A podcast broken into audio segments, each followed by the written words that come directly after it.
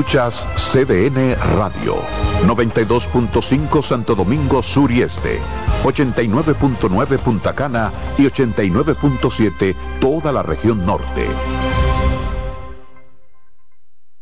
Oye, es que siempre me han gustado las gorditas. Son más sabrosas y tienen mamacita para morder. Y ese quesito quemadito en el borde, increíble.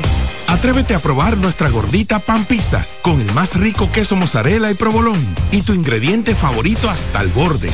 Hoy pide gorditas de Domino's. Melocotón, verde luz y caramelo, crema, naranja, el sabor que prefiero, blanco 100 o colonial, alegran tu casa, la pone genial, mi bolsillo mostaza, azul cielo lo prefiero, y hay mucho más que puedes probar, perdón, muchos colores. Pintar alegra tu casa, y más con la calidad y color de pinturas Tucán, antójate. Pinta con En CDN Radio, la hora 6 de la tarde. Eran las 5 de la mañana, un seminarista, un obrero, con mil papeles de solvencia, que no le dan para ser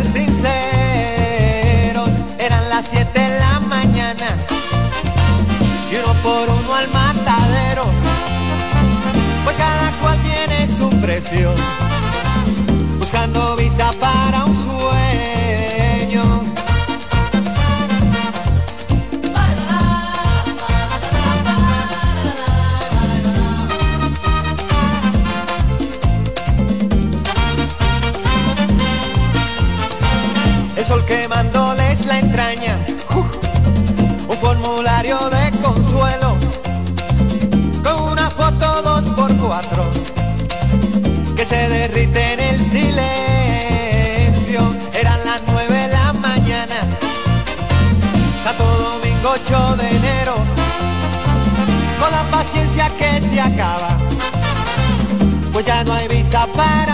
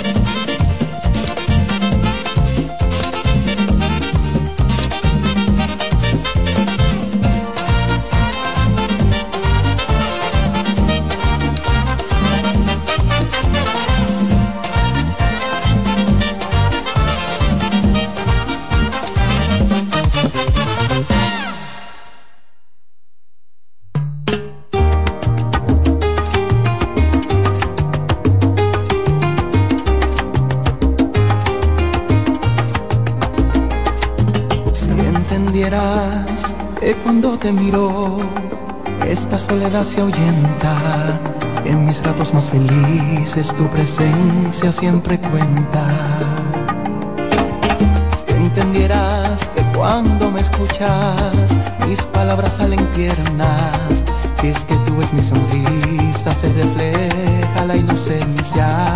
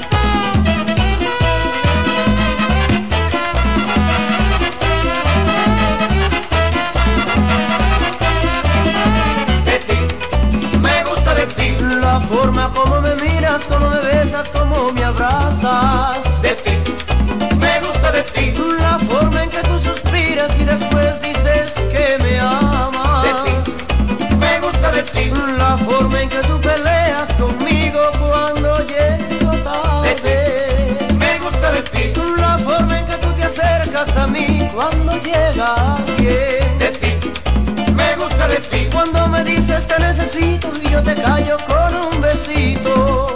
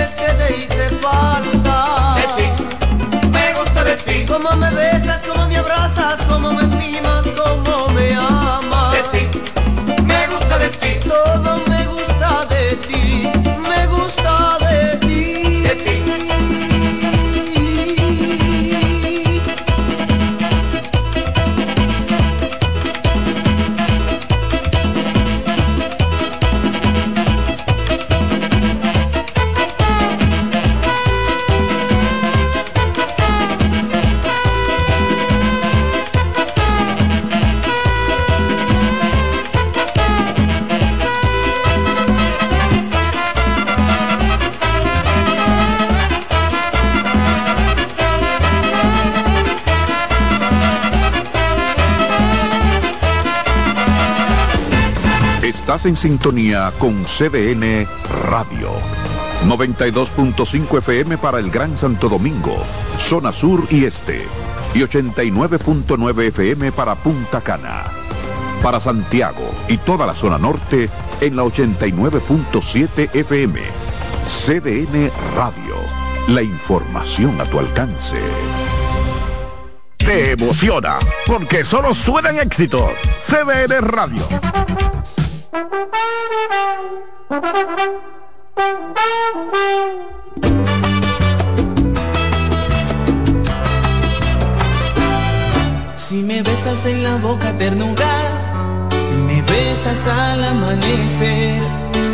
ya no queda duda que nuestro amor es tan grande como el mar. En tus labios rojos solo hay dulzura.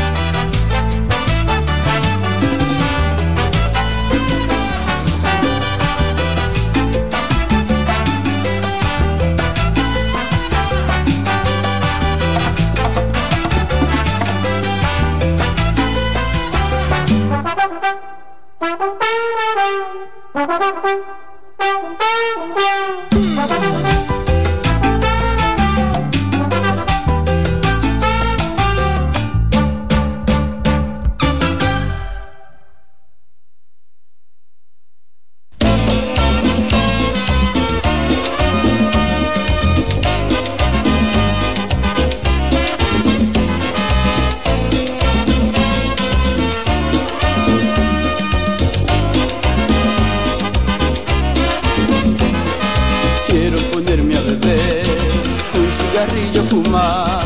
A la mujer que mató mi sentimiento iré a buscar. Tú no debiste jugar con mi tonto corazón.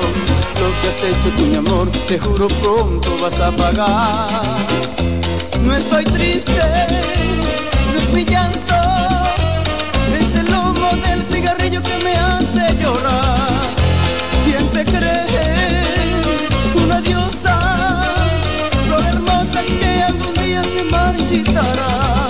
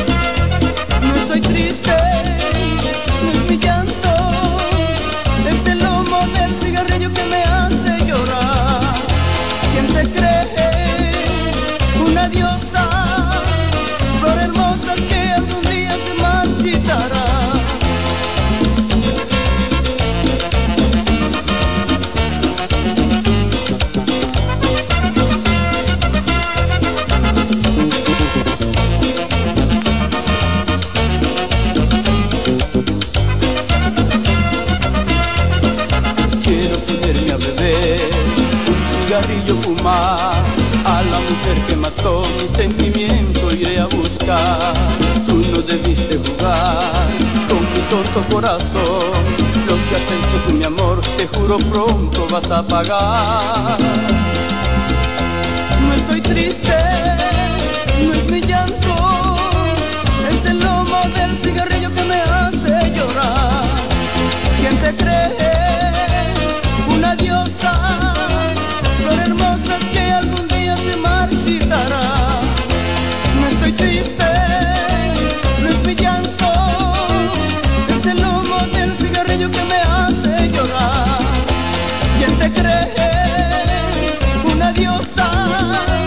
flor hermosa que algún día se marchitará.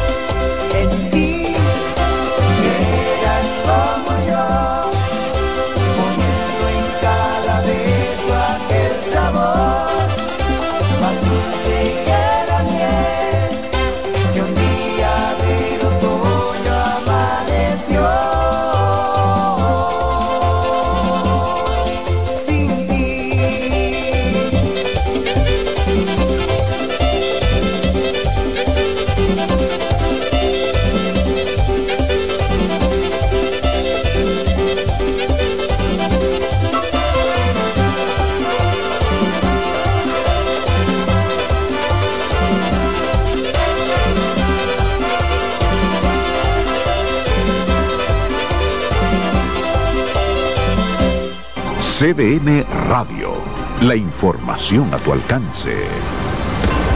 Estás en sintonía con CDN Radio. 92.5 FM para el Gran Santo Domingo, zona sur y este. Y 89.9 FM para Punta Cana. Para Santiago y toda la zona norte en la 89.7 FM. CDN Radio. La información a tu alcance.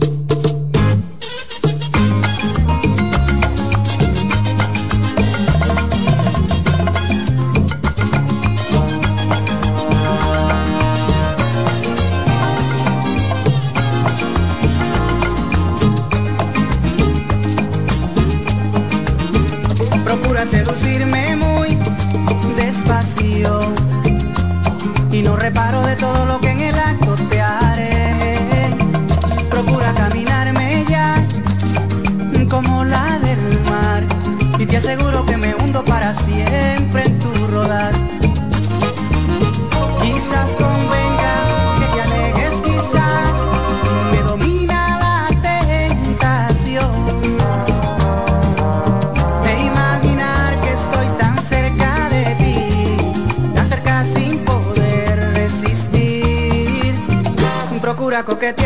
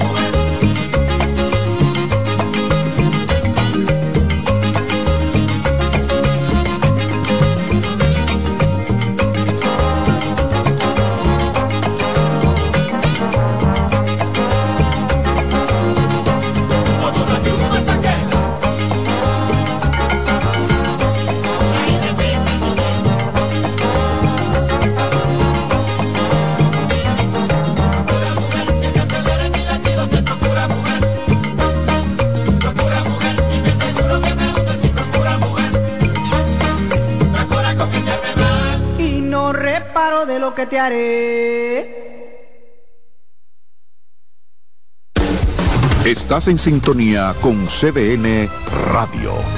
92.5 FM para el Gran Santo Domingo, zona sur y este. Y 89.9 FM para Punta Cana.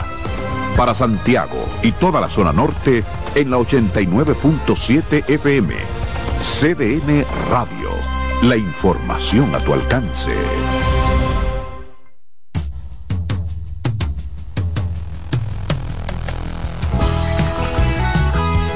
Sigue disfrutando tu música por CBN Radio.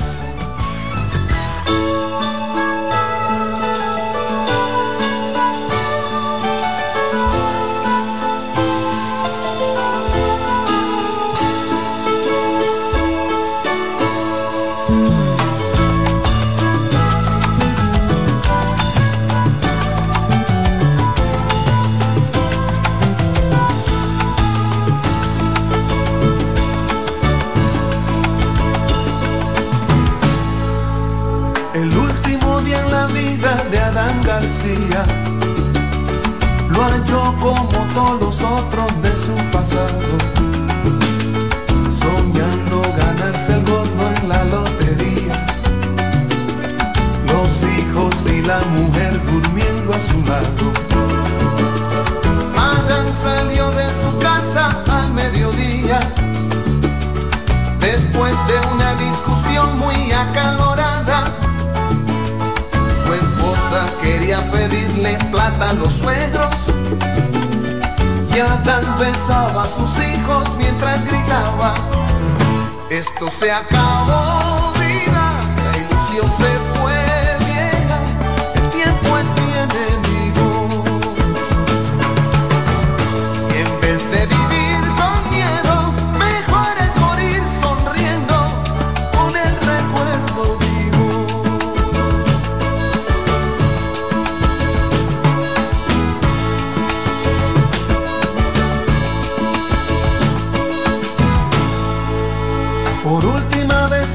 la tienda del barrio y ahí le enviaron un paquete de cigarrillos.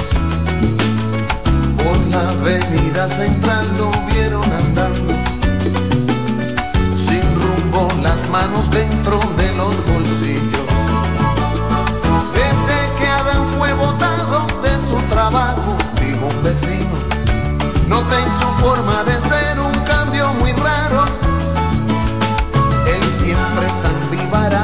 andaba quieto, pero en la tranquilidad del desesperado.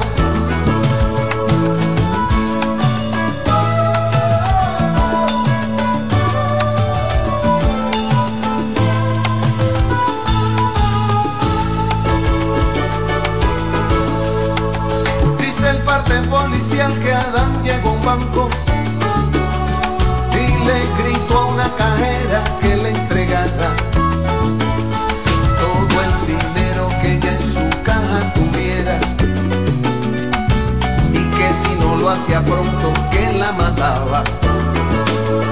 El hombre me amenazó con una pistola, dijo una doña, por eso es que yo le daba lo que él quisiera por la clase de salario que aquí me pagan. Voy a arriesgar la vida que Dios me diera.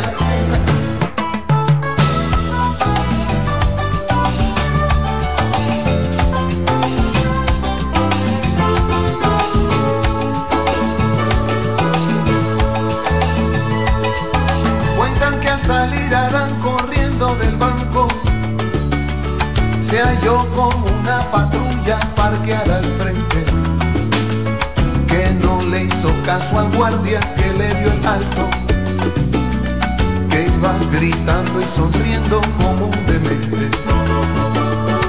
Al otro día los periódicos publicaban la foto de su cadáver en calzoncillos. La viuda de Adán leyó en la primera plana. Ladrón usaba el revólver de agua de su chiquillo. Se acabó,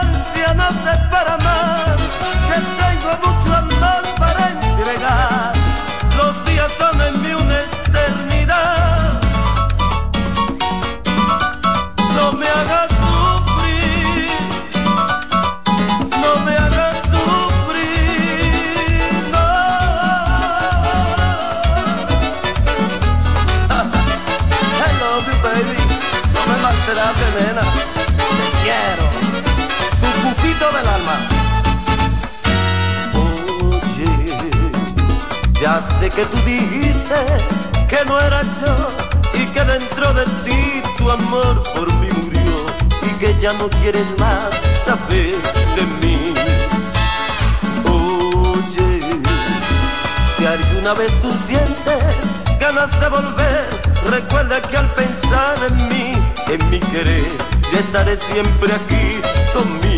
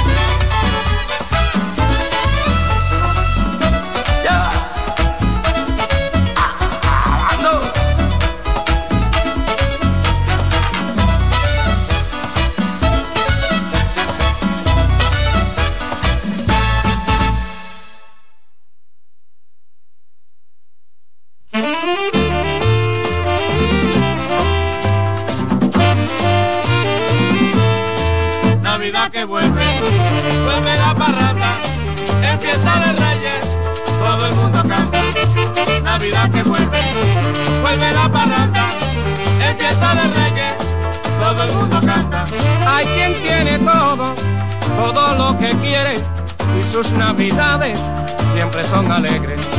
Hay otros muy pobres que no tienen nada, son los que prefieren que nunca llegara. Navidad que vuelve, vuelve la parranda, en fiesta de reyes, todo el mundo canta.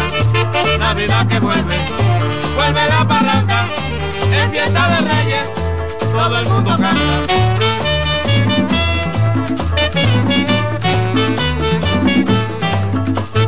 Traigo un ramillete, traigo un ramillete de un lindo rosal. Un año que viene y otro que. Un año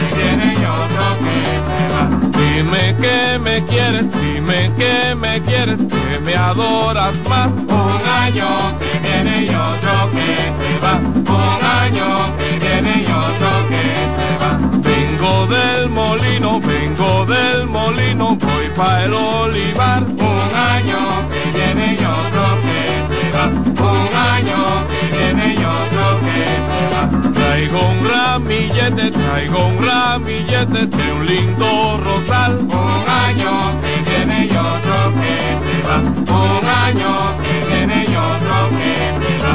Un año que viene y otro que se va. Un año que viene y otro que se va. Un año que Escuchas CDN Radio, 92.5 Santo Domingo Sur y Este, 89.9 Punta Cana y 89.7 toda la región norte. César Suárez Pisano presenta el encuentro más esperado, juntos por primera vez, Santiago Cruz y Andrés Cepeda. Andrés Cepeda y Santiago Cruz para celebrar la Semana del Amor y la Amistad.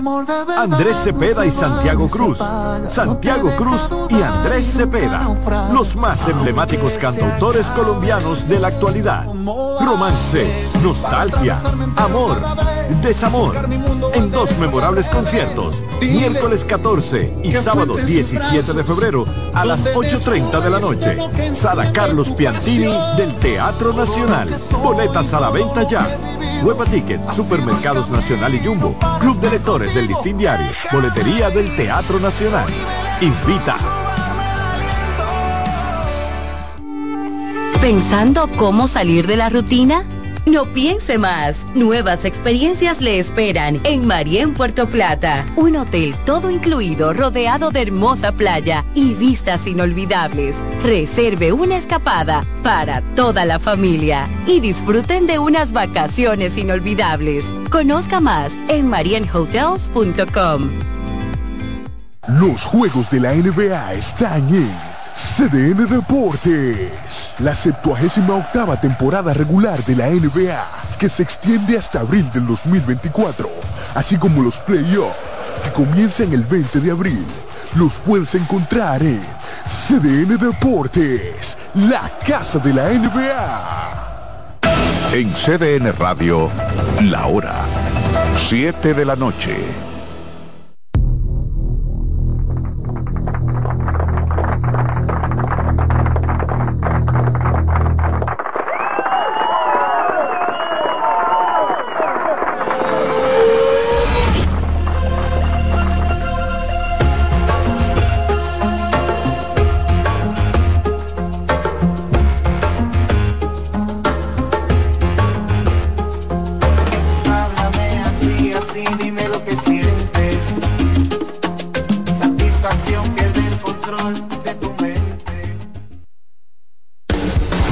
Estás en sintonía con CDN Radio.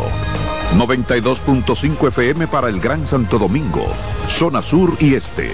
Y 89.9 FM para Punta Cana. Para Santiago y toda la zona norte en la 89.7 FM. CDN Radio. La información a tu alcance.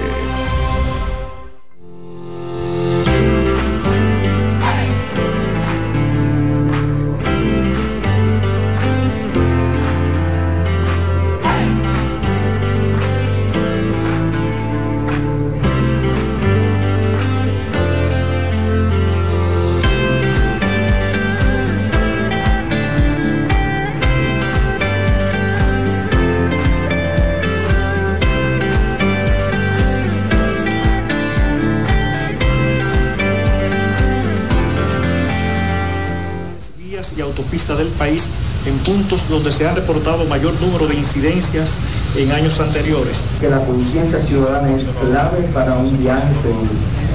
Hacemos un llamado desde esta dirección de atención, emergencia y seguridad para que cada conductor sea responsable y no conduzca bajo la ingesta y los efectos del alcohol. Unos 46 mil brigadistas fueron desplegados en la segunda fase del operativo, que ha sido reforzado para evitar hechos lamentables y responder de manera oportuna ante cualquier eventualidad.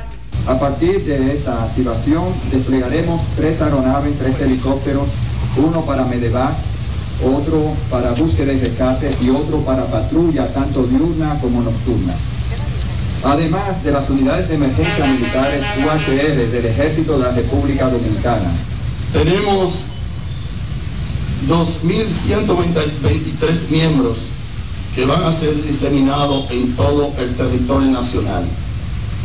Aparte de que vamos a sumar como logística 44 grúas y dos petigones. Se mantiene la regulación de carga desde hoy sábado 30 de diciembre a partir de las 6 de la mañana hasta el martes 2 de enero del 2024 a las 5 de la mañana. El operativo concluye el día 1 de enero de 2024 a las 6 de la tarde. Carly Cuevas, CDN. Inició este sábado el éxodo masivo de personas desde Santiago a provincias del país para compartir con familiares y amigos. Entre las paradas más concurridas está la del transporte para las localidades de la línea noroeste como Montecristi y Dajabón.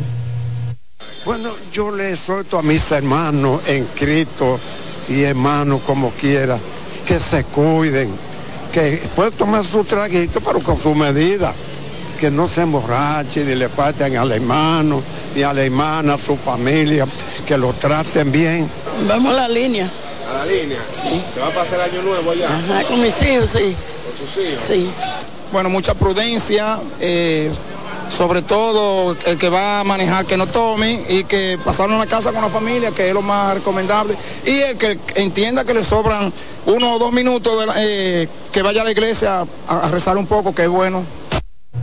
Los pasajeros invitaron a la ciudadanía a mantener el comedimiento, compartir con familiares y a tener un acercamiento con Dios durante este final del 2023. El director general de Tránsito y Transporte Terrestre encabezó la entrega de cascos protectores en el municipio de Yamasá, provincia de Monteplata. Genara Sánchez nos presenta la historia. Con la finalidad de preservar vidas y evitar muertes por accidentes de tránsito, el director de la Dirección General Osoria de la Cruz encabezó un operativo de charlas y entrega de casco protector a motoristas de este municipio. entregándole casco a los motoristas, a las personas que se desplazan en motocicleta, con la finalidad de que cuiden su vida. A partir de hoy, esperamos que ellos sean un ejemplo para los demás. Osoria de la Cruz manifestó que las medidas deben ser cumplidas para evitar sanciones y muertes en los municipios. El municipio de Yamasá y Peralillo es que tiene la cifra más alta de fallecidos por accidentes de tránsito en motocicleta. Ahí en el mercadito, ahí la gente se tiene que parquear de un solo lado. Y eso tiene que comenzar a partir de hoy. Aquí la gente también anda en vía contraria. Y eso hay que respetarlo. Reiteró que el cambio de la dotación en Yamasá se debió a que los agentes no multaron a un señor que había provocado un accidente. Eso se debió a una irregularidad que ellos eh, observaron a una persona que andaba en estado de embriaguez manejando un vehículo, no obstante haber chocado dos personas más y no lo condujeron al destacamento ni mucho menos lo fiscalizaron. Y nosotros no podemos permitir eso. De su lado, la gobernadora Rafaela Avier afirmó que este operativo se realizó en varios municipios de la provincia. Esto es un operativo de seguridad ciudadana. Eh, los estamos haciendo en todos los municipios, cuidando la vida de nuestra gente. Bueno, para nosotros el municipio de Yamasá es algo importante porque es preve- preveniendo los accidentes a todos estos motoristas, que es el transporte local de nuestro municipio. Las autoridades manifestaron que este operativo también llegará al municipio Peralvillo y los distritos municipales de esta provincia. Genara Sánchez, CDN. Y luego de la implementación del operativo preventivo Navidad para proteger y servir 2023, ciudadanos han observado un notable aumento en la presencia policial en las calles y avenidas, lo que ha resultado en una disminución de los actos delictivos. Para garantizar la seguridad de los ciudadanos, las autoridades han desplegado 11.944 agentes, elevando así la cifra a unos 28.162 policías activos. Por aquí están patrullando muy bien. Ellos andan todos los días, de noche, de día, cualquier hora.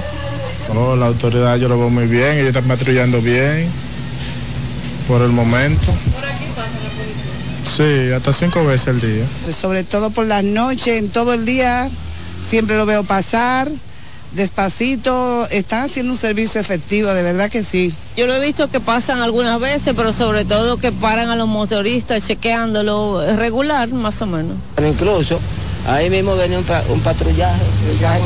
Cada rato pasan por aquí, eso sí es verdad. Están haciendo su trabajo. Casi no es delincuencia porque aquí la policía están caminando son. un sinnúmero de policías que uno algunas veces se asusta y es una guerra que se va a armar de tantos policías que andan. Que hagan su trabajo porque este 31 la calle viene picante, hay mucha gente en el medio. Los ciudadanos esperan que la presencia policial sea continua y efectiva, no solo durante ocasiones especiales.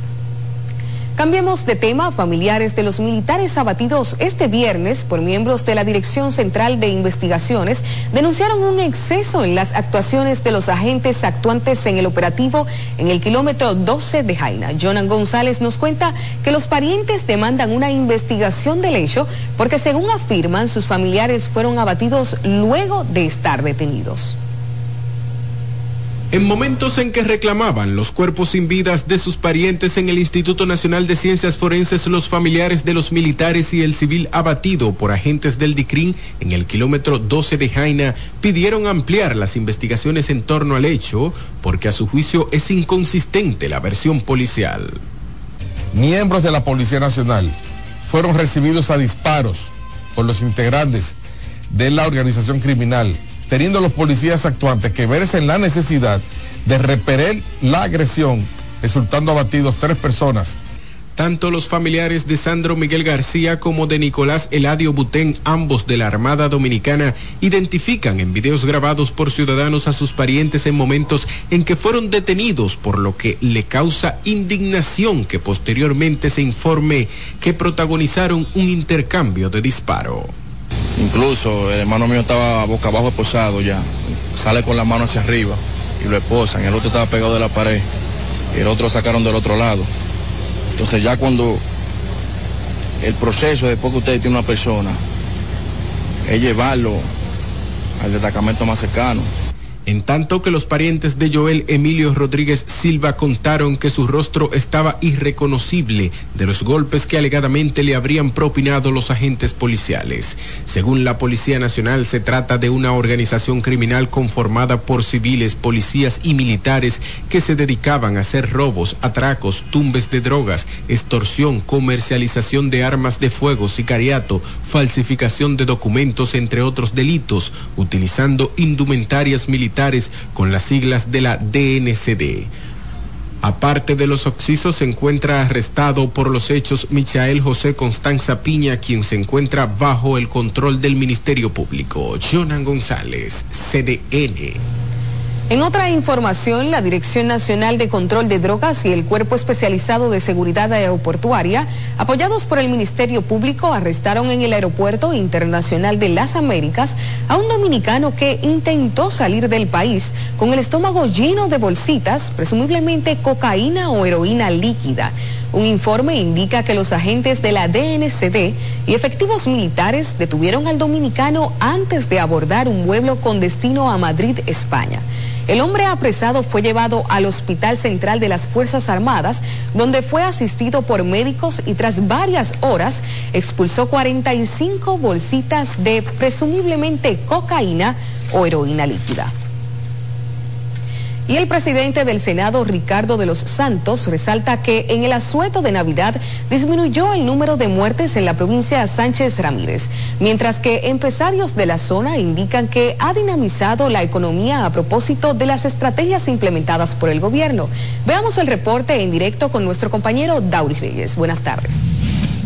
Muchísimas gracias. Estamos recorriendo los establecimientos comerciales para ver cómo se dinamiza la economía a propósito del fin de año en esta provincia. Estamos justamente aquí en compañía del empresario Alex Boutique y el senador Ricardo de los Santos, que anda lugar por lugar constatando la economía. Sin embargo, senador, quisiéramos que usted nos diga cómo ha trascendido este asueto de la Navidad casi cuando finalice el año. Sí, gracias, Lauri. La verdad que nosotros debemos sentirnos pues, felices, contentos y muy satisfechos con el comportamiento de los antierramirenses. Gracias a Dios, hasta ahora no tenemos ninguna pérdida humana en este sueto. Les exhortamos a todos y a todas a seguir con ese comportamiento, con ese civismo, para ver si cerramos el año sin ningún caso que lamentar y que el próximo año, pues, entremos de nuevo a la batalla, a buscar el verdadero desarrollo que necesita nuestra gente, que necesita nuestra provincia. Senadora, ¿qué piensa usted que se debe eh, que las estadísticas estén arrojando muy mínimamente los hechos lamentables?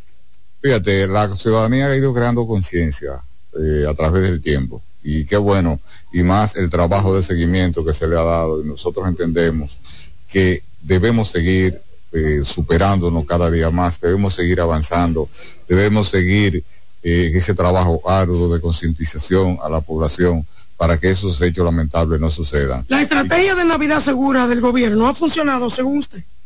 Eh, vamos a decir que sí, en sentido general eh, ha sido exitoso. El seguimiento que se le ha dado, tú, tú has visto que las estadísticas han reducido significativamente. Eh, pero le reitero el agradecimiento a los Sánchez Ramirenses porque en esta provincia, gracias a Dios, hemos tenido accidentes mínimos, pero nada humano que lamentar hasta el momento. Muy bien, vamos a hablar de la economía en estos días del asueto.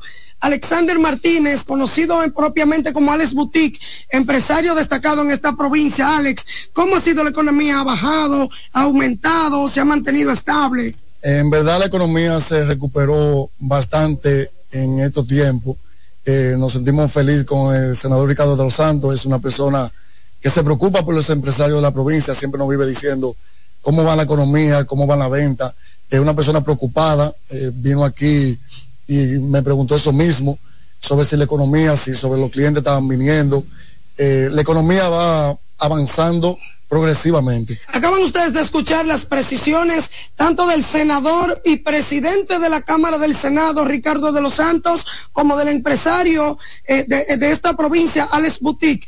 Continuamos recorriendo todos los puntos comerciales y todo lo que trascienda a propósito de este fin de año que se aproxima en esta provincia, Sánchez Ramírez.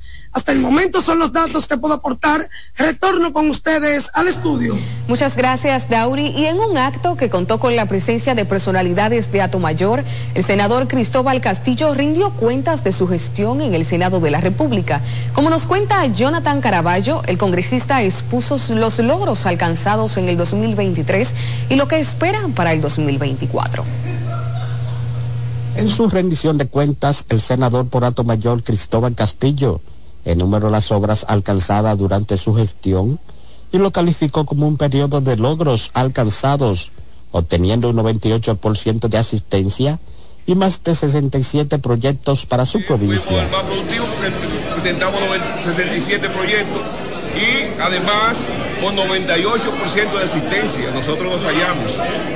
Una excusa porque el presidente estaba en mi provincia y no podía dejarlo solo. Asimismo, manifestó que desde su oficina senatorial se desarrollaron actividades de formación y capacitación a sus municipios y socialización de iniciativas legislativas y ayudas sociales a familias de escasos recursos. Bueno, el artículo 92 de la Constitución envía a los legisladores a rendir cuentas a su electorado de todo lo que han hecho en la legislatura y en todo. Y eso hacemos nosotros, esta es la número 13, la número 13 que hemos hecho. O sea, todos los años rendimos cuenta a nuestra provincia, a nuestros electores, como manda la Constitución de la República. Al acto asistieron diferentes personalidades que dieron su parecer a esta rendición de cuentas. Es un ejemplo que nos da el doctor Cristóbal Castillo al rendir cuenta un año más, como lo ha hecho desde el inicio de su labor legislativa, tanto como diputado como ahora eh, siendo senador. Creo que es un ejemplo. Eh, nuestro pueblo necesita funcionarios que rindan cuenta y eso es lo que hace el doctor Cristóbal Castillo. En esta rendición de cuentas eh, nos muestra una serie de iniciativas tanto legislativas como eh, de orden social que ha venido realizando en todo eh, este año legislativo que, que recién culminó. Una rendición de cuentas sin desperdicio. De verdad que nos sorprendimos de tantas obras sociales que ha hecho nuestro senador. Nos sentimos orgullosos de tener un senador que ha trabajado en 12 meses lo que no se ha trabajado en pilas de años. De verdad que me siento orgulloso de mi senador. En Alto Mayor, Jonathan Caraballo, CDN. Bajo evidente riesgo de desplome permanece una verja perimetral de un edificio del Servicio Regional de Salud Metropolitano justo al frente al Palacio Nacional, lo cual representa una amenaza latente para todo peatón que decida transitar por la zona. El citado muro se encuentra en la intersección formada por las calles Pedro Enrique Sureña y Doctor Delgado, frente a la puerta oeste de la Casa de Gobierno. Además de la notable inclinación del muro, también es evidente el deterioro de la acera que ha sido levantada en varios puntos del citado tramo por raíces de árboles continuos a la verja perimetral. Queridos amigos, nosotros vamos a una breve pausa cuando retornemos más informaciones.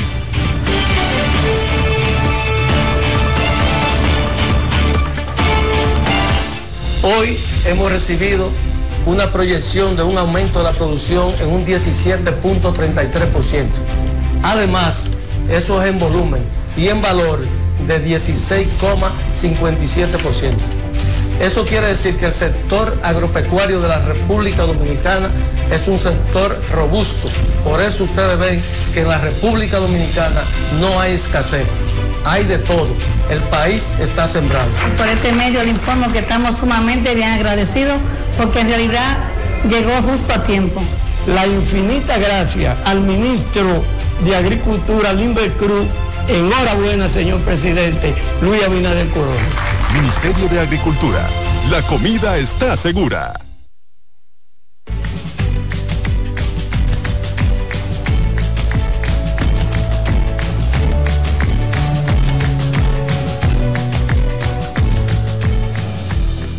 Ser periodista para toda la vida significa un sacerdocio. Tener conciencia de que sirve a los diversos intereses de la sociedad, denunciando irregularidades. Debe estar ligado a la, a la verdad. Es ideal para personas que quieren contribuir con el bien común. Su, su gran virtud, su gran utilidad es que sirve a los demás. Yo tengo una hechura del periodismo tradicional. El gran desafío que tenemos como sociedad es que los medios puedan mantenerse. En mi vida nunca había pensado dirigir un periódico. He encontrado en el periodismo la forma de abogar por lo que por, por lo que yo creo. El trabajo periodístico es seco, sacudido y medido por buen cajón. Estudiar, leer, conocer es lo que te hace un buen periodista.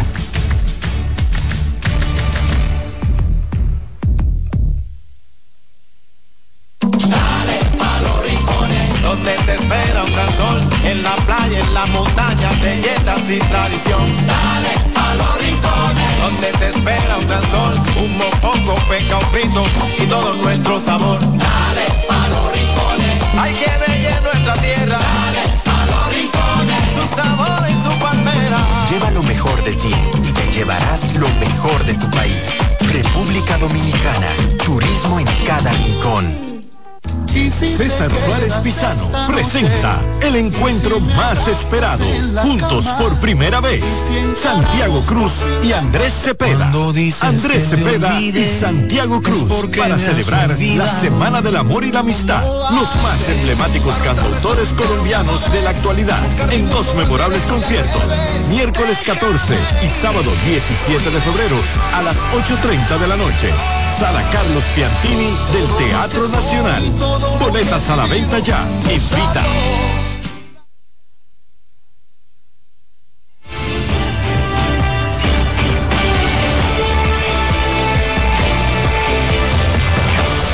Continuamos con más informaciones. Elevar la inversión pública, reducir el endeudamiento y restablecer la normalidad en el mercado binacional son parte de los principales retos que enfrenta la economía dominicana para retomar su ritmo de crecimiento el próximo año, según afirman economistas. Carolyn Cuevas nos cuenta además qué dicen los pequeños comerciantes sobre los retos del gobierno para el 2024. A pesar de que la economía dominicana se vio ralentizada este año, las condiciones están dadas para que el país recupere su nivel de crecimiento en torno al 5% para el 2024. Esto según economistas que enumeran los principales retos del gobierno en la materia. Un reto importante que el gobierno tiene que enfrentar y asumir es eh, elevar la inversión pública alrededor del 3%. En segundo lugar, entendemos nosotros que eh, un reto importante es el tema del de, eh, endeudamiento público. Yo creo que al margen de que a la República Dominicana le sigan prestando recursos, no es menos cierto que hay que ser un tanto cuidadoso. En tercer lugar, entendemos nosotros que la política monetaria tiene para el próximo año 2024, tiene también que seguir un, uh, una especie de eh, flexibilidad mucho más de del año 2023.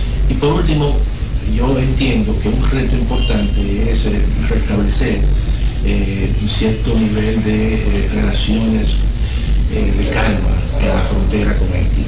Yo creo que el mercado haitiano es nuestro segundo mercado de destino de las exportaciones y evidentemente que con el cierre de la frontera eso tuvo un impacto negativo en las exportaciones nacionales. La expectativa de mejoras en la situación del país también se extiende a pequeños comerciantes que esperan se reduzcan los niveles de inflación. La cosa está difícil, todo cada día más subiendo la situación más difícil. Uno no halla por dónde y cuando viene a ver uno sale a buscar la vida para acá, para la capital y lo que viene a buscar la muerte porque la delincuencia está cada día más peor.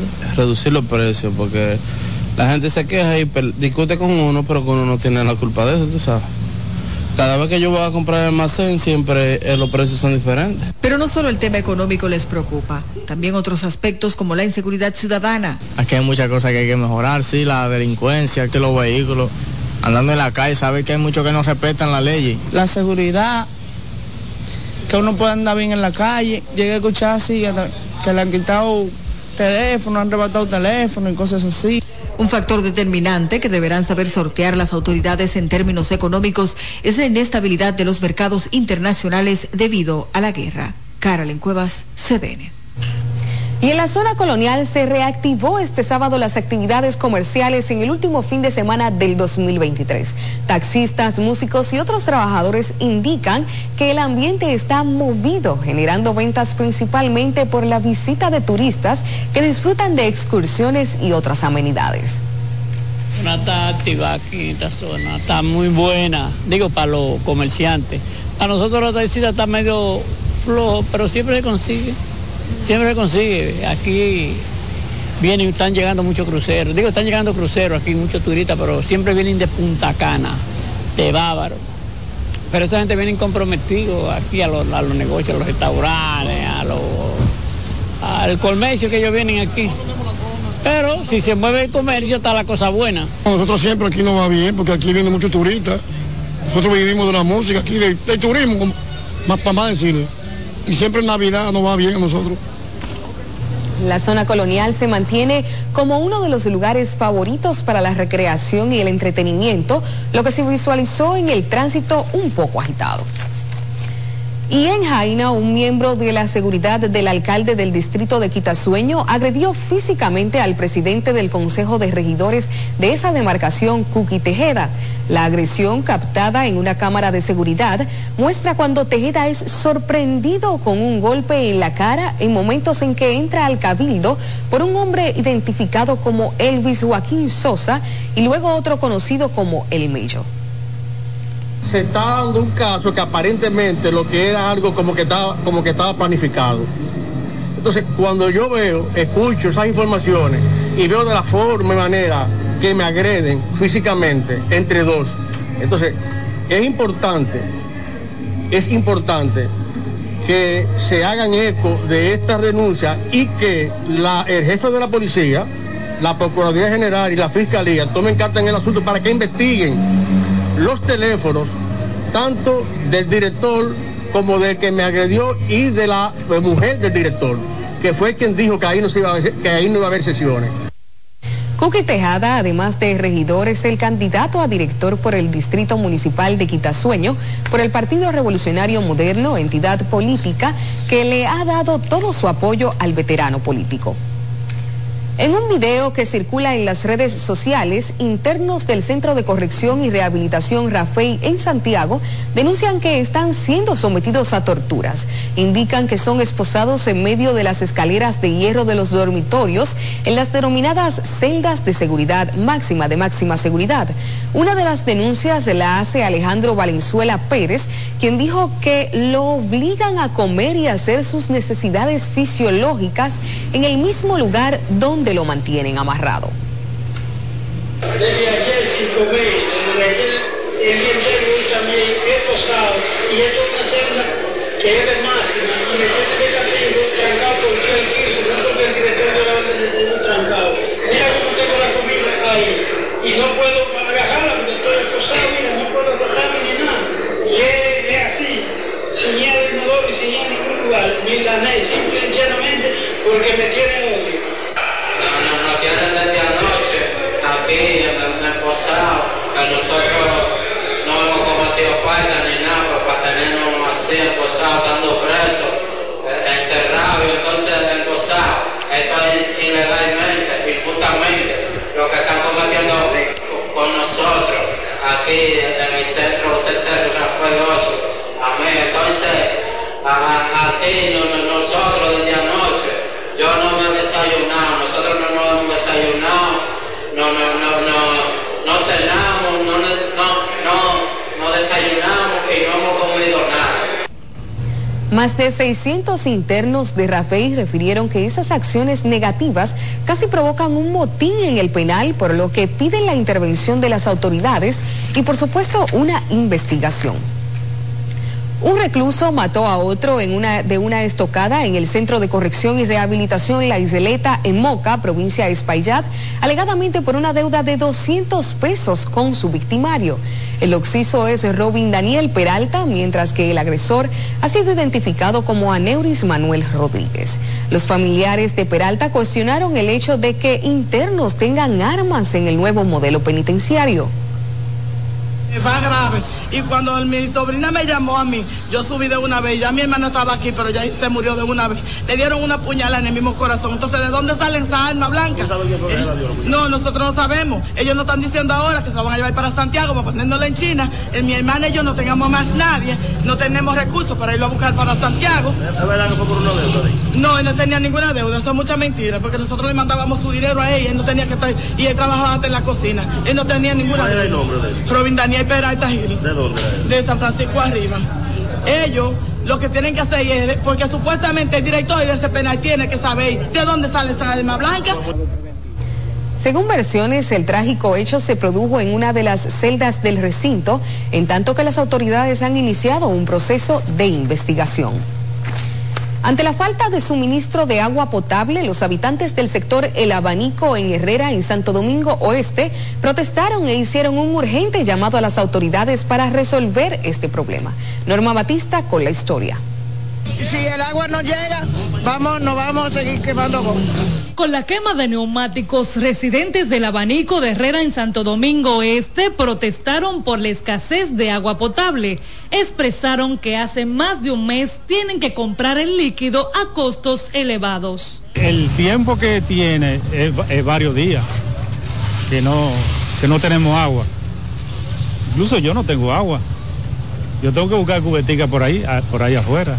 O comprando eh, tanque de agua a 100 pesos y camiones a 2.500 pesos. Así es que ustedes lo saben, por eso estamos aquí. Pidiendo agua, que nos manden agua. Porque que si, si no tenemos el agua para bañarnos, ande hay 8 o 9 personas, ¿cuántas cubetas se van para bañarse? 9 cubetas. Ande uno no se baña bien con una cubeta de agua, creo yo. Que ahora voy yo a bañarme y no tengo ropa para ponerme. Qué bonito, ¿eh? Tengo casi 30 años viviendo ahí en ese barrio ahí. Y, y, durante no nos manden agua, va a ser día y noche le vamos a meter candela. Ah, ya hoy fue aquí, ahora vamos a coger para las 27 de mañana, a las 7 de la mañana. Y después a las 6 de noviembre. Porque así es que el gobierno escuche todos los ladrones que hay por aquí. Va a estar la directiva de la Junta de Vecinos con la comunidad y vamos a plantear todo lo que vamos a hacer y que vamos a ir a hacer un piquete a la casa. Sin embargo, la escasez de agua no es la única preocupación de esa localidad, ya que también se han quejado por problemas en la recolección de basura. No se explica un basurero que esté frente a una escuela donde hay niños donde la contaminación, lo que es ambiental. Y eso no lo ven, o sea, no tienen, tienen que tomar casi en el asunto. Los manifestantes instan a las autoridades a abordar esta problemática, advirtiendo sobre posibles protestas en las calles si la situación no se resuelve, sin descartar acciones no pacíficas. Norma Batista, CDN. Ahora conectemos con la Oficina Nacional de Meteorología, desde donde el predictor Christopher Florian nos informa sobre las condiciones del tiempo en las próximas horas. Buenas noches, Christopher. Así es, Lisa, muy buenas noches. Las condiciones del tiempo no presentarán cambios significativos para esta noche. Observaremos un cielo estrellado y poco nuboso con escasas precipitaciones. Sin embargo, para mañana, domingo 31, fin de año, vamos a tener la llegada de un sistema frontal, el cual provocará incrementos nubosos hacia la vertiente norte del país, en provincias como Puerto Plata, Espaillat, también Hermanas Mirabal, María Trinidad Sánchez, entre otras. Y estos incrementos nubosos producirán lluvias entre débiles a moderadas desde las horas matutinas y se van a intensificar en horas de la tarde. También se replicarán en La Vega, Monseñor Noel y San José de Ocoa. Existe la posibilidad de que ocurran algunas tronadas aisladas en las provincias que acabamos de mencionar. Las temperaturas continuarán frescas y agradables y especialmente se sentirán más frías en zonas de montañas. Por eso recomendamos a las personas susceptibles a estas temperaturas abrigarse y tomar sus, sus eh, bebidas calientes, preferiblemente algún chocolate, un té o otra de su preferencia.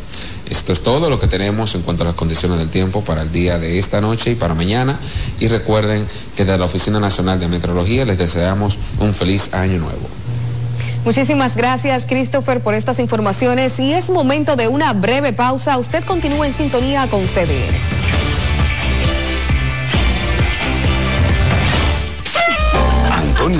Celebra 61 años. Hugo celebra 61 años. Y hasta Chiqui celebra 61 años. Porque en Asociación Cibao estamos de aniversario. Gracias a ti y a cada familia que confía y lo celebra con nosotros. Asociación Cibao, 61 años cuidando cada paso de tu vida. Con Monster vive, siente, disfruta. Productos de gran rendimiento, potencia y precisión. Para una cocina rápida, sabrosa y saludable, gran variedad de electrodomésticos. Somos la calidad Radio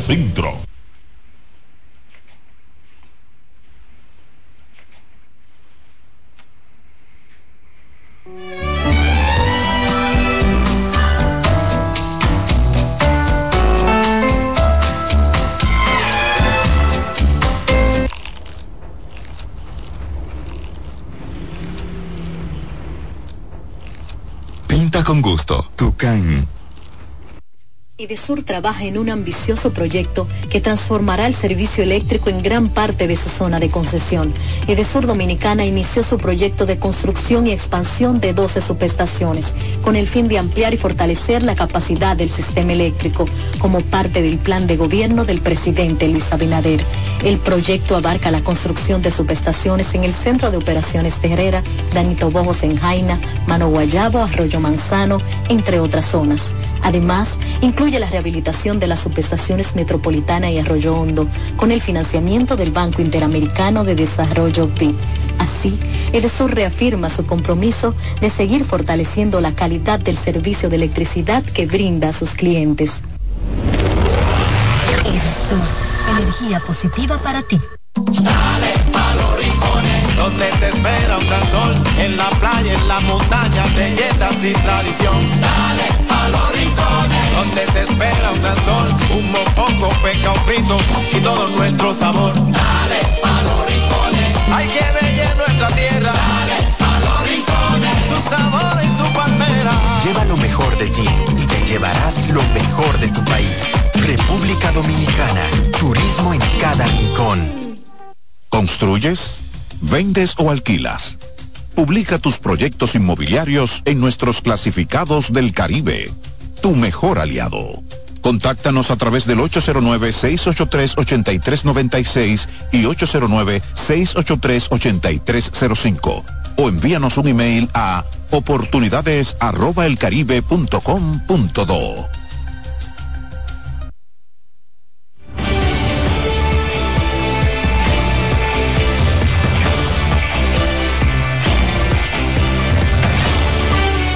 estamos de vuelta. Una joven madre denunció que tiene más de dos semanas sin ver a su hija, luego de que el padre de la menor la tiene literalmente en cautiverio y no se la deja ver. Dijo que esa actitud violenta un acuerdo amigable de guardia y custodia.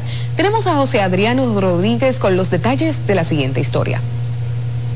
La joven profesora Diliana María Brito denunció como el padre de su hija de cuatro años, Yannick Biel, de nacionalidad canadiense, se llevó la niña desde el pasado 18 de diciembre y no se la ha dejado ver a pesar de las múltiples llamadas que ha hecho, ya que no puede visitar la casa por una orden de alejamiento que tiene ella contra el extranjero por las múltiples agresiones varias ocasiones. Inclusive le puse una orden de alejamiento por medio de violencia de género. Inclusive tengo varias notas de voz donde él me está amenazando en mi teléfono, donde me dice que me va a, mandar a matar en unas, en unas y en otras me dice que me va a arrancar la cabeza, que me va a hacer muchas, mucha violencia hacia mi persona y ofensas despectivas hacia mi persona, siempre. Ante la situación narró que ha realizado varias visitas al Departamento de Niños, Niñas y Adolescentes de la Fiscalía de Puerto Plata en busca de ayuda y no les han hecho caso, a pesar de que el canadiense Yannick Biel violenta todos los acuerdos establecidos. Eh, la última vez que fui me dijeron que ya el Ministerio de Niñas y Niñas y Adolescentes, la Fiscalía, que yo no puedo ir más de tantas veces que he ido, que tengo varias eh, aquí en mi, en mi en este foro tengo varias citaciones que yo le, le, he interpuesto al Señor, donde le digo que me entregue la niña. Entonces ellos me dijeron que no puedo ir más porque en, en el Tribunal de Menores hay un acuerdo que se está, una sentencia que está en espera.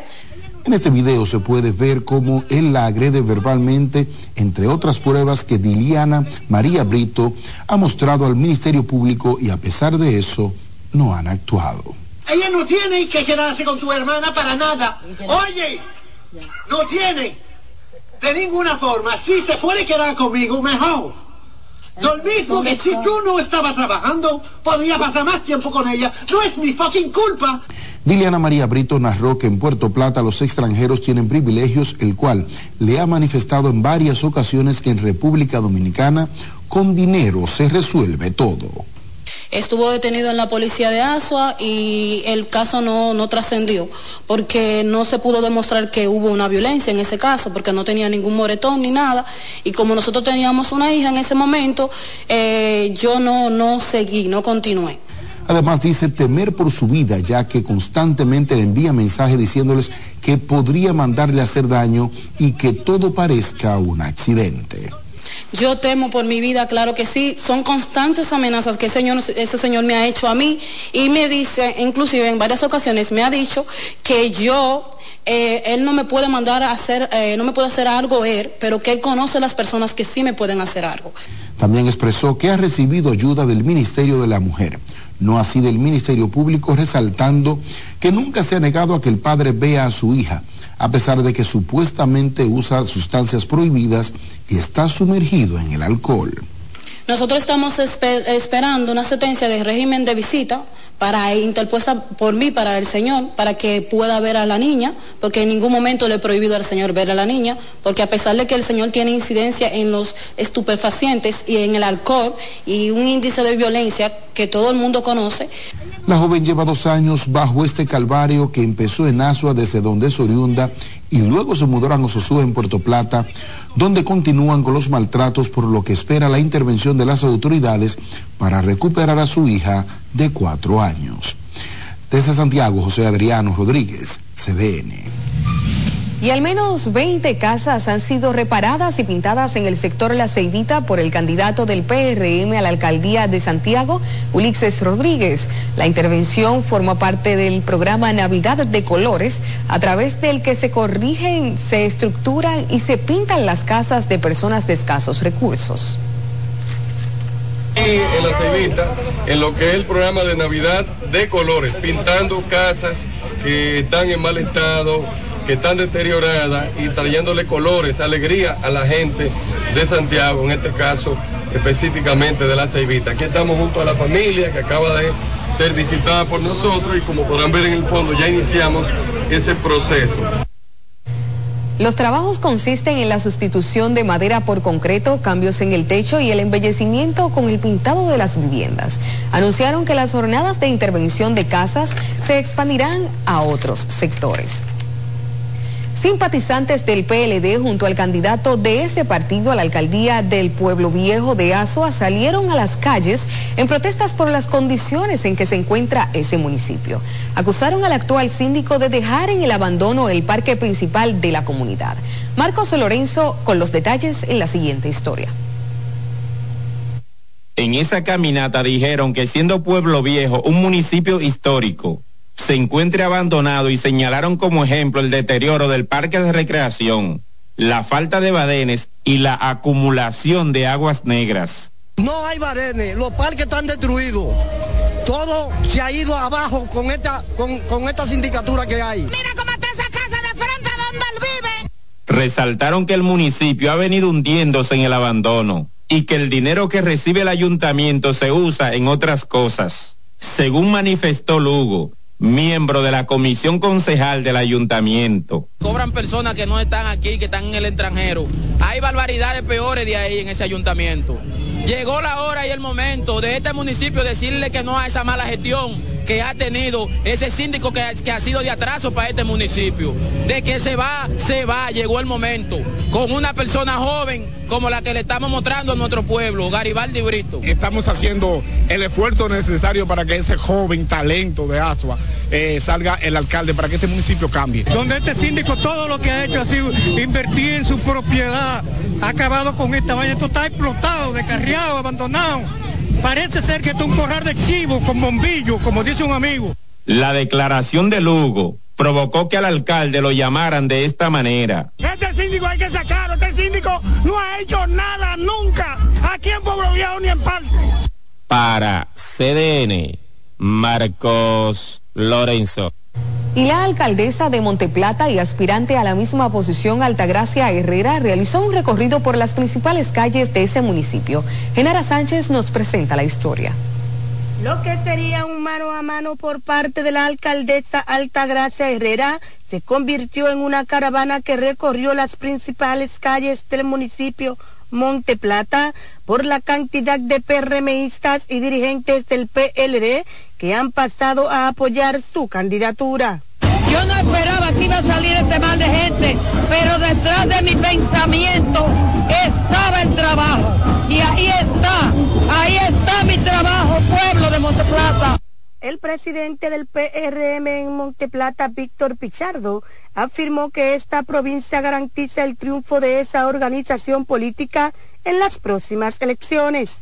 Ha demostrado una vez más el municipio de Monteplata que es un municipio PRMista, un municipio que le da continuidad al trabajo, un municipio que confía en el presidente Luis Abinader y un municipio que garantiza el triunfo de Altagracia Herrera de Brito. Dirigentes del partido oficialista afirman que el PRM ganará en Monte Plata de manera contundente. Esta manifestación demuestra que en el, en el febrero y en mayo vamos a ganar la provincia de Monte Plata con un alto porcentaje.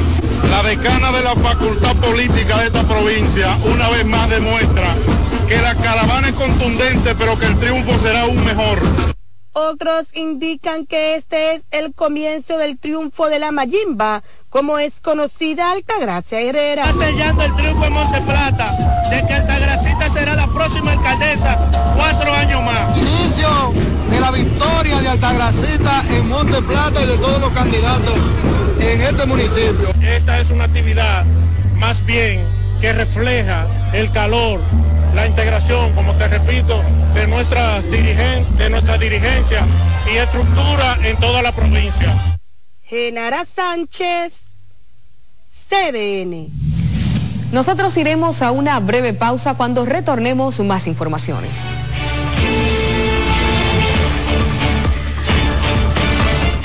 Edesur trabaja en un ambicioso proyecto que transformará el servicio eléctrico en gran parte de su zona de concesión. Edesur Dominicana inició su proyecto de construcción y expansión de 12 subestaciones, con el fin de ampliar y fortalecer la capacidad del sistema eléctrico, como parte del plan de gobierno del presidente Luis Abinader. El proyecto abarca la construcción de subestaciones en el Centro de Operaciones de Herrera, Danito Bojos en Jaina, Mano Guayabo, Arroyo Manzano, entre otras zonas. Además, incluye la rehabilitación de las subestaciones Metropolitana y Arroyo Hondo con el financiamiento del Banco Interamericano de Desarrollo BID. Así, Edesur reafirma su compromiso de seguir fortaleciendo la calidad del servicio de electricidad que brinda a sus clientes. Edesur, energía positiva para ti. Arranque en 2024 montado con Basi Germina. Con la compra de una caja de Basi Germina en la farmacia de tu preferencia, participas por un Suzuki Celerio 2024. Cero kilómetros, una motocicleta Super Gato estándar y cuatro premios en efectivo. Conoce las bases del concurso en nuestra cuenta de Instagram, arroba trotafarma.rd y en trotafarma.com. No dejes pasar esta oportunidad y arranque en 2024 montado con Basi Germina. Mi amor, ¿y qué pasa? El malvete se vence mañana. Tranquilo, yo siempre estoy pendiente de ustedes. Pero mi amor, ¿y qué haríamos nosotros sin ti? Este 17 de octubre al 31 de enero renueva tu marbete. Visita nuestra página web o descarga la app. También puedes ir a las instituciones financieras autorizadas. Que nada te detenga. Renueva a tiempo. Dirección General de Impuestos Internos. Cercana y transparente. He rodado más que un rolling, buscando ese color.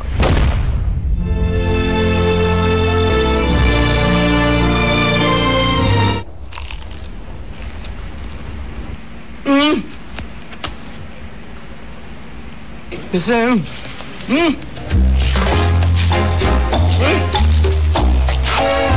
Ay, bueno. Pinta con gusto, mismo es. Somos más fuertes cuando tenemos ese apoyo que buscamos y nos acerca a nuestro porvenir. COP Médica, juntos hacia adelante, protegiendo tu futuro. Este 31 de diciembre a las 11 de la noche y el 1 de enero a las 10 de la noche en CBN damos una mirada al 2023 en relación a los hechos que impactaron a los dominicanos en la economía, la política, la sociedad, los deportes y sus perspectivas para el 2024. También hacemos una síntesis de los hechos internacionales de mayor trascendencia y sus repercusiones para el próximo año. Mirada al 2023 con Catherine Hernández y Félix Victorino. Este 31 de diciembre y el lunes primero de enero por CDN, el canal de noticias de los dominicanos.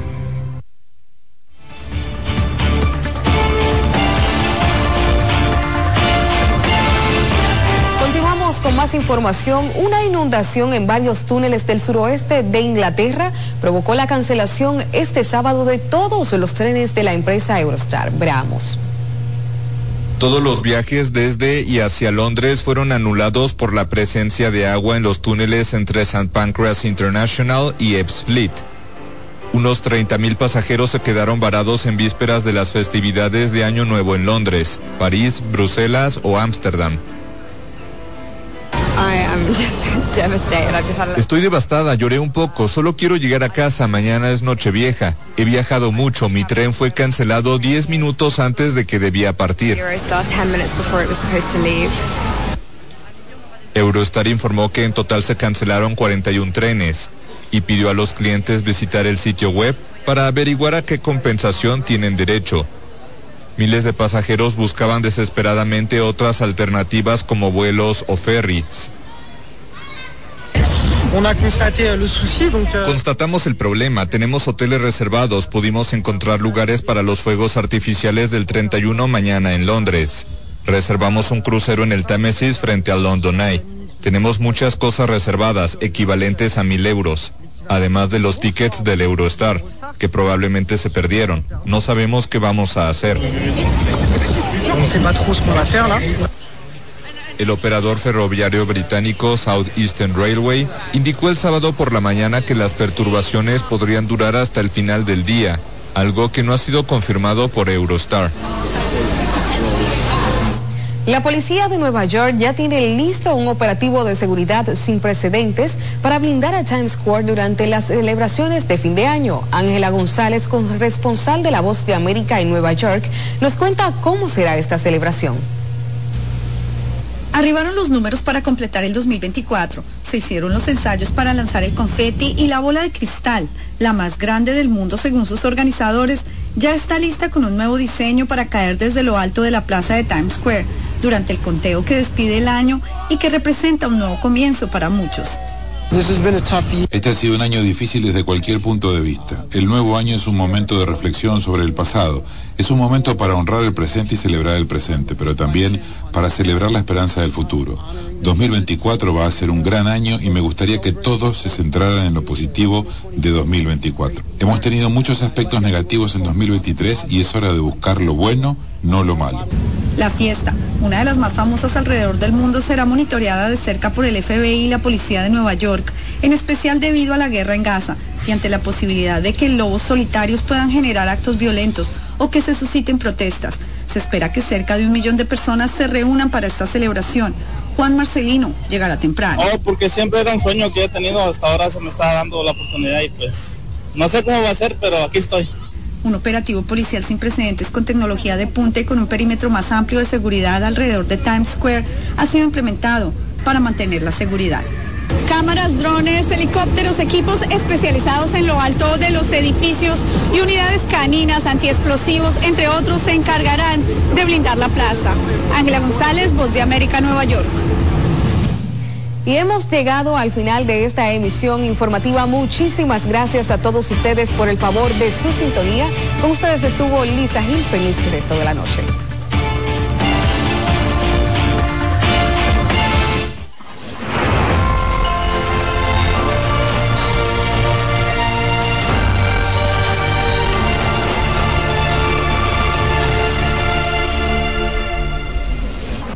César Suárez Pisano presenta el encuentro más esperado, juntos por primera vez, Santiago Cruz y Andrés Cepeda. Andrés Cepeda y Santiago Cruz para celebrar la Semana del Amor y la Amistad, los más emblemáticos cantautores colombianos de la actualidad, en dos memorables conciertos, miércoles 14 y sábado 17 de febrero a las 8.30 de la noche. Sala Carlos Piantini del Teatro Nacional. Boletas a la venta ya. Invita.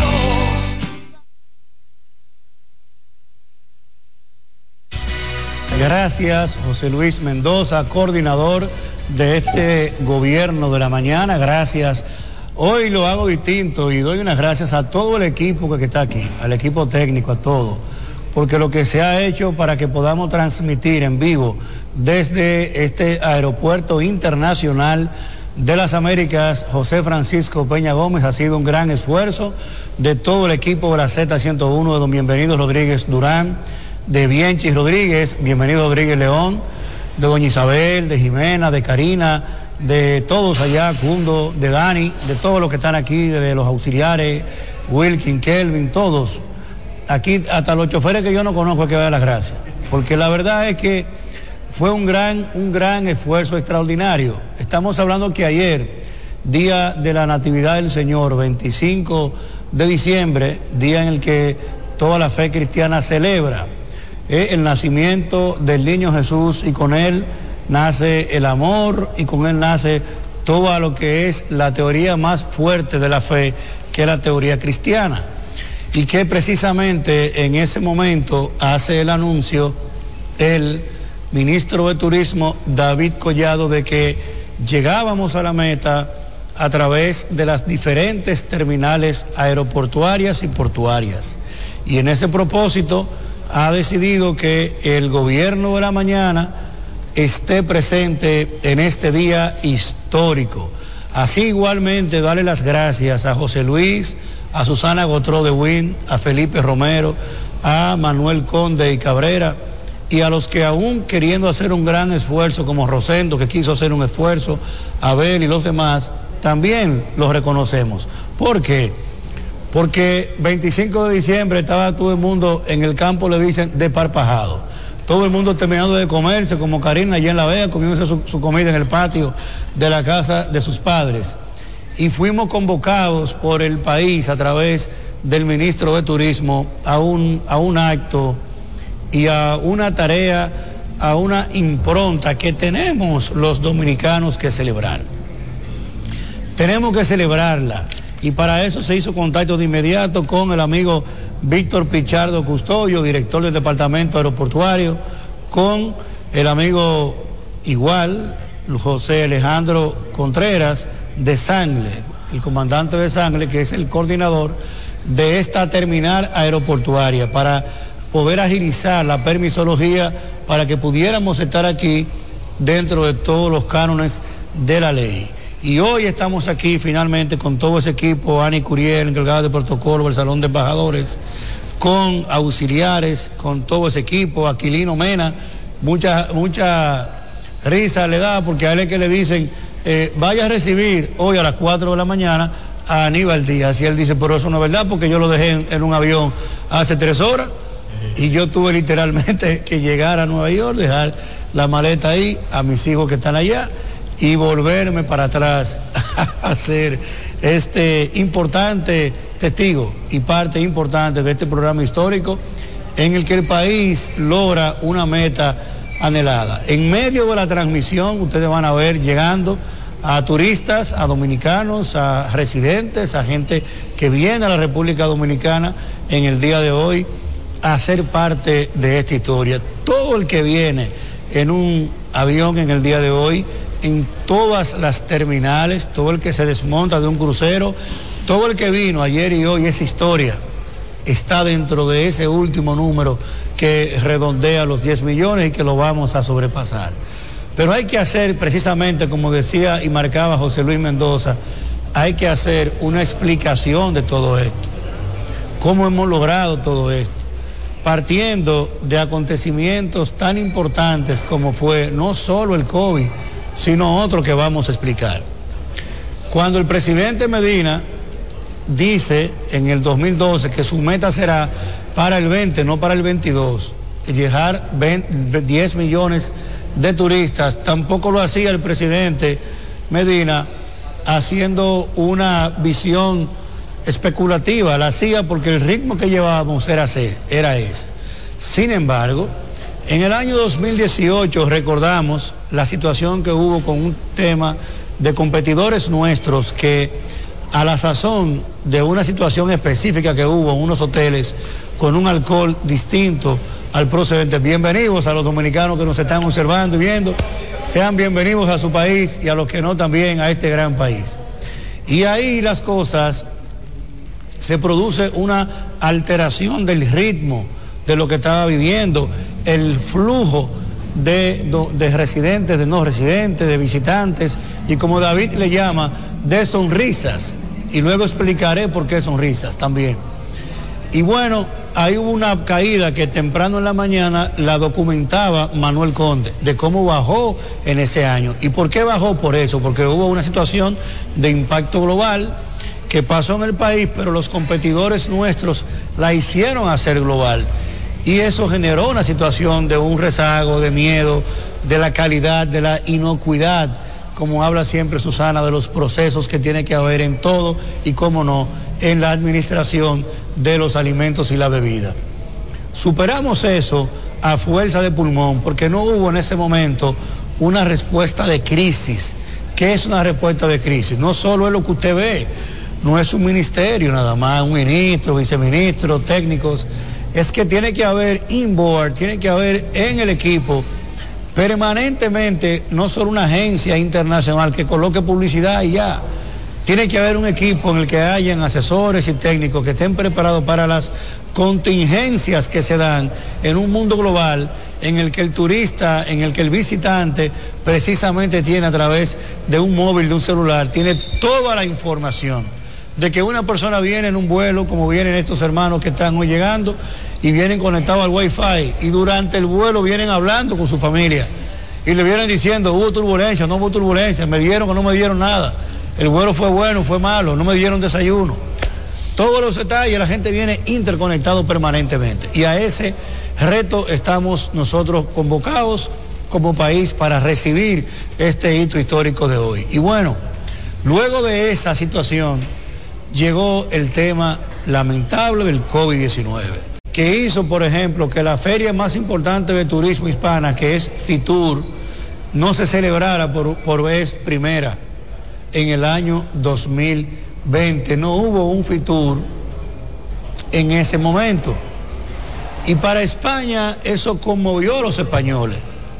Conmovió a los españoles porque ¿de qué vive España? Del turismo. De la recuperación de la economía española en 2022, el 71% estuvo relacionada a su turismo. Escuchas CDN Radio, 92.5 Santo Domingo Sur y Este, 89.